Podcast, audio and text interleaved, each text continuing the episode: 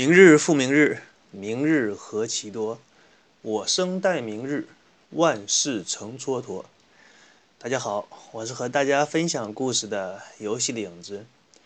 在今天这一集的最开始呢，想跟大家分享一下这首诗吧。这是古人对于时间、对于明天，你也可以说它是对拖延症的一种总结。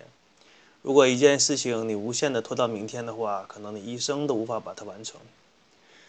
在以前有过一次机会，听到一个语言学家说起英文中的 present，也就是今天这个概念。这个词可以翻成今天，也可以翻译成礼物。为什么今天会翻译成中文的礼物呢？那个语言学家说，据说这个词的含义当初。啊，布教的时候说这是上天将今天赐给人间，把它当成上天赐给我们的礼物。也就是说，你把握好了今天，就会有很好的回忆。昨天也是无数个今天的构成吧。那么你把握好了今天，明天也会变得更加美好。这就是今天的概念。那么今天呢，继续给大家讲圣斗士的故事。在上一集当中。给大家介绍完了主要出场的青铜五小强，这五个人设定好了之后呢，总归车田正美是要给他找一些事情来做的，比如说把他们的故事放在一个大的背景设定当中，这几乎也是所有的故事第一步要做到的。那么圣斗士也没有例外，所有的故事之所以都这样做呢，因为你不这样设定，整个故事就会显得奇怪。除非你是那种什么创新无厘头、特别搞笑那种风格的动漫，可以尝试一下不这么做。通常来说都会这样做的。那如果不这样做会怎么样呢？我们想一想，京东吴小强五个人整天无所事事啊，在家待着，家里蹲，吃喝玩乐之后，也要做点事情吧。于是其中一个人就会说：“哎，我家里有把吉他。”另外一个人就会说：“我家里有一个架子鼓。”其他三个人看一看，要不我们组个乐队吧？于是，在某个饭店喝了顿酒啊，一个乐队就此诞生。我好像无意间透露了音乐圈里的事情啊，大家不要介意啊。我们继续来回来说圣斗士。那么接下来给大家说一下圣斗士这个背景设定。一般来说呢，一个作品它的背景设定都是往大了写，最少也是拯救个地球什么的。你要是不救两个星球啊，挽救几个绝世美女，都不好意思说你是主角。我们来看一看圣斗士是怎么设定的。说，在遥远的神话时代，海皇波塞冬、冥王哈利斯等诸多个神灵，他们都看中了人类赖以生存的大地。也不知道大地上有什么好看的啊，不管，反正就是看中了。老子看中就想要，你给不给？别说吃你几个烂西瓜，老子在城里下馆子都不给钱。这个台词不知道听起来耳不耳熟？这是当年《小兵张嘎》里边的一句经典台词。而作为大地的守护者，雅典娜便与这些神灵展开了接连的战争。就在这个时候呢，人类当中一些富有正义、善良感的少年就围绕在我们的性感女神雅典娜的身边，跟她并肩作战。这些人可都不是省油的灯啊！他们有多强呢？他们的拳头可以撕裂天空，他们的脚可以踩裂大地。这些人不用武器，只凭借着赤手空拳。这种战斗力开了挂一般的少年就被称为了雅典娜的圣斗士。那么说，从神话时代开始，雅典娜呢就和他的圣斗士们以及无数的邪恶的神灵展开了战争。这场战争在神话时代传为了佳话，也有人把它叫做圣战。以上的这个背景设定是车田正美一个人的官方设定吧？但是你在希腊神话当中就完全找不到这样一个想法。可以说，上面这些设定都是车田正美根据希腊神话里边的人物，然后重新加工改编了一下。你也可以认为他是把希腊神话盗版了一下。啊，其实故事嘛和文学这个东西，说白了就是天下文章一大抄，你抄我来，我抄他，看的就是比谁的再创作和改故事这个能力比较强，谁的故事改得好听，便于流传，那么他就是大家喜欢的作品。那么，真正的希腊神话是怎么样描写的呢？今天跟大家分享一下。可以说，从神话时代开始，或者说从宙斯统治的神界开始，海洋就被分配给了海神波塞冬，掌管死亡的冥界是分给了哈迪斯，而作为最富饶的大地，宙宙斯呢，则是交给了自己的女儿雅典娜来管理。听起来像不像我们熟悉的家族企业？那么宙斯呢，是非常宠爱他这个女儿雅典娜的，他把最好的这块地盘给了雅典娜。对宙斯来说，雅典娜被宠爱到什么程度呢？首先，她本身是智慧女神，拥有无上的智慧。同时呢，雅典娜又是女武神，她本身还兼职着战争女神的官衔儿。女神雅典娜被册封这些东西有多牛呢？如果把女神雅典娜她在神话世界当中这些职位翻译成我们日常生活当中可以理解的那些官衔儿，大家可以感受一下，他相当于是一个国家的军委主席，然后加上一个国家的财政部长，再加上这个国家的文化部长，这三个部长全部是他一个人来担当，你就可想而知这个宙斯对他的女儿宠爱到了一个什么样的程度。按照希腊对各位神灵的那种分级体系，在一个高等级神的下面，通常会有一些辅助神。这些辅助神呢，是来帮助他上级神灵完成一些工作，或者指派他一些任务去完成。那么这些神呢，本身也是神，具有一定的神力。比如说，像冥王哈迪斯手下就有死神和睡神来辅助他做一些事情。那么雅典娜手下呢？只有一个辅助神，虽然说只有一个，但是这个神我感觉它本身的存在就是一个 bug，它就不应该存在。它就像外挂一样，就特别的无敌。我们看到《圣斗士雅典娜》那个动画片的时候，开场会出现一个希腊的雕像，那女神雅典娜左手托着一个像天使一样的那个小的小的点雕雕像，但是头部已经没有了。这个小一点的雕像呢，就是雅典娜的辅助神胜利女神。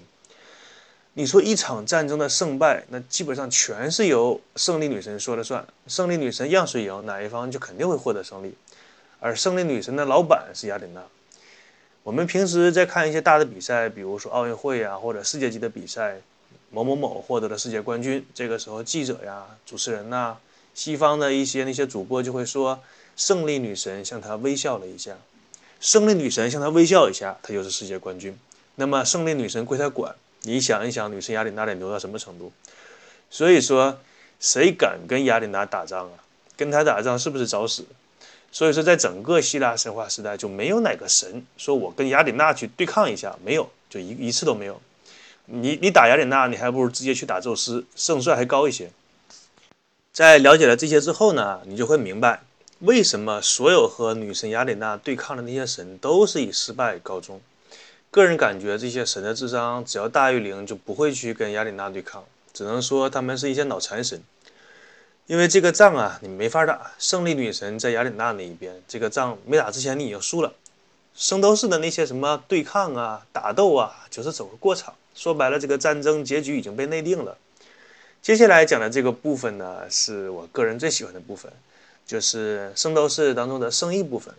有的观众啊，甚至认为。《圣斗士》这部动漫当中，星座和圣衣占据了它百分之五十到七十以上的魅力。我个人的观点是这样：你像星座和圣衣，肯定是《圣斗士》它这部动漫和其他的动漫最大的区别和魅力的所在。但是你说它占据这部动漫的多少呢？这可真不太好说。先说一下什么是圣衣呢？圣衣它是战斗时的一个服装，它的功能类似于古代人作战时保护自己身体的铠甲。起到一个保护的作用。当然，我们发现，在整部《圣斗士》当中，它的这个圣衣可以说是设计的像艺术品一样，真的非常的美观。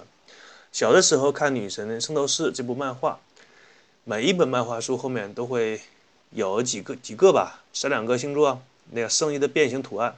我那个时候甚至想过，要不要用钢铁自己焊一下，说不定可以做出那样的效果啊。后来发现这个东西基本上做不到。圣衣呢，按照车田正美的说法，分成三个等级，从上到下分别是黄金圣衣、白银圣衣以及青铜圣衣这三种。这三种类型的圣衣和天上的星座一一对应，总共有八十八件，也就是说八十八个星座一一对应。这些圣衣呢，从神话时代就一直流传下来。每件圣衣都有两种形态，一种是着装形态，就是穿在圣斗士。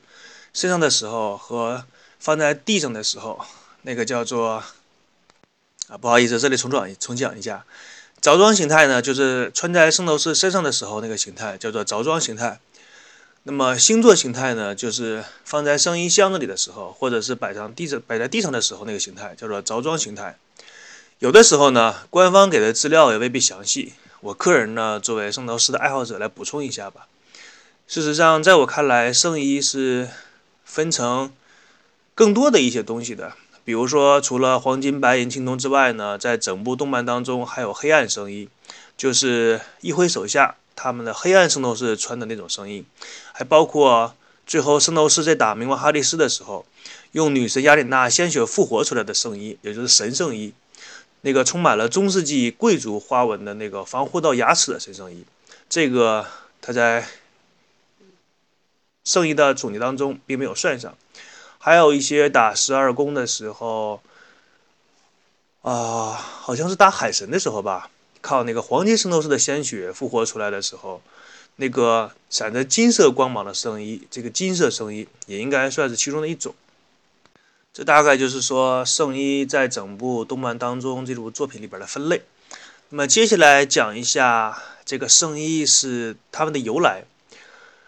我在查这部分资料的时候，发现，在别人的节目当中几乎没有人提起，啊，也算是我这个独家的内容吧。根据在第一次圣战的时候，雅典娜带着他的手下圣斗士跟其他的神对抗，由于缺乏圣衣的保护，所以雅典娜的圣斗士死伤惨重。雅典娜也真行，就让人光着膀子上是吗？你好赖给人弄点什么防护的盾呢？然后雅典娜一看不行。你再这么打，再打两场仗就得自己上了。那么将军之所以是将军呢，就是因为手底下有士兵为他卖命。光杆司令在任何一个时代都不值钱。于是雅典娜这一次也是下了决心，决定把自己的贴箱底的一些家产都拿出来，然后给自己的手下的圣斗士添几件衣服。他几乎可以说是拿出了自己所有能给的条件，金银珠宝这些东西自然不值一提了。对像神一样这个等级的人物来说，随便手挥一挥就有的是这些东西。他开出最诱人的条件，莫过于他给那些制作圣衣的那些人智慧，这是一个非常诱人的价码。我赐予你智慧，你就可以变得跟诸葛亮一样的人物，那谁不想要呢？在如此优厚的条件下，当时那个年代，整个大陆上最优秀的八十八个炼金术士被雅典娜招到了雅典圣殿。雅典娜命令他们打造出这个世界上最坚固的铠甲。用来保护他们的圣斗士，于是这八十八个人就开始一起研究如何制造出这样传说一样的铠甲。在这些顶级炼金术师研究圣衣的时候，雅典娜又提出了具体的要求。大客户嘛，总是有一些细节要要跟你要求来讲一下。他要求这些圣衣有一定的自我意识，并且在一定程度上可以有修复的能力，可以自我修复。这也就是说，为什么圣衣通常来说是装在圣衣箱里的？因为圣衣在圣衣箱里的时候，可以进行小幅度的自我修复，什么剐蹭一下呀，然后你放在圣衣箱里，第二天一看，哎，崭新如故。除了有这个功能之外呢，圣衣还有一定的自我意识，在圣斗士爆发出的体内的能能量，也就是我们熟悉的小宇宙，就可以跟圣衣融为一体。同时呢，声音。圣衣呢，也可以根据守护星座来匹配自己的主人。那么，只有非常少数的圣衣会因为某一个圣斗士的小宇宙强大，认同他是自己的主人。比如说像凤凰座的圣衣。但毫无疑问呢，凡是这样的生意都是非常高级别的生意。但是你要做出如此高的作品，那肯定不能是一次性就完成啊。于是有大量的失败的作品。这些东西呢，失败的生意就被丢到了死亡皇后岛的火山里。这也就是我们为什么说在圣斗士作品当中黑暗生意的由来。那么其他的生意是怎么做出来的呢？用的是什么材料？包括在整部作品当中，观众所欣赏的凤凰座的生意是怎么做出来的？我们将会在下一期的节目当中跟大家来分享，那么这一期节目呢，就与大家分享到这里，我是和大家分享故事的游戏的影子，我们下期再见，拜拜。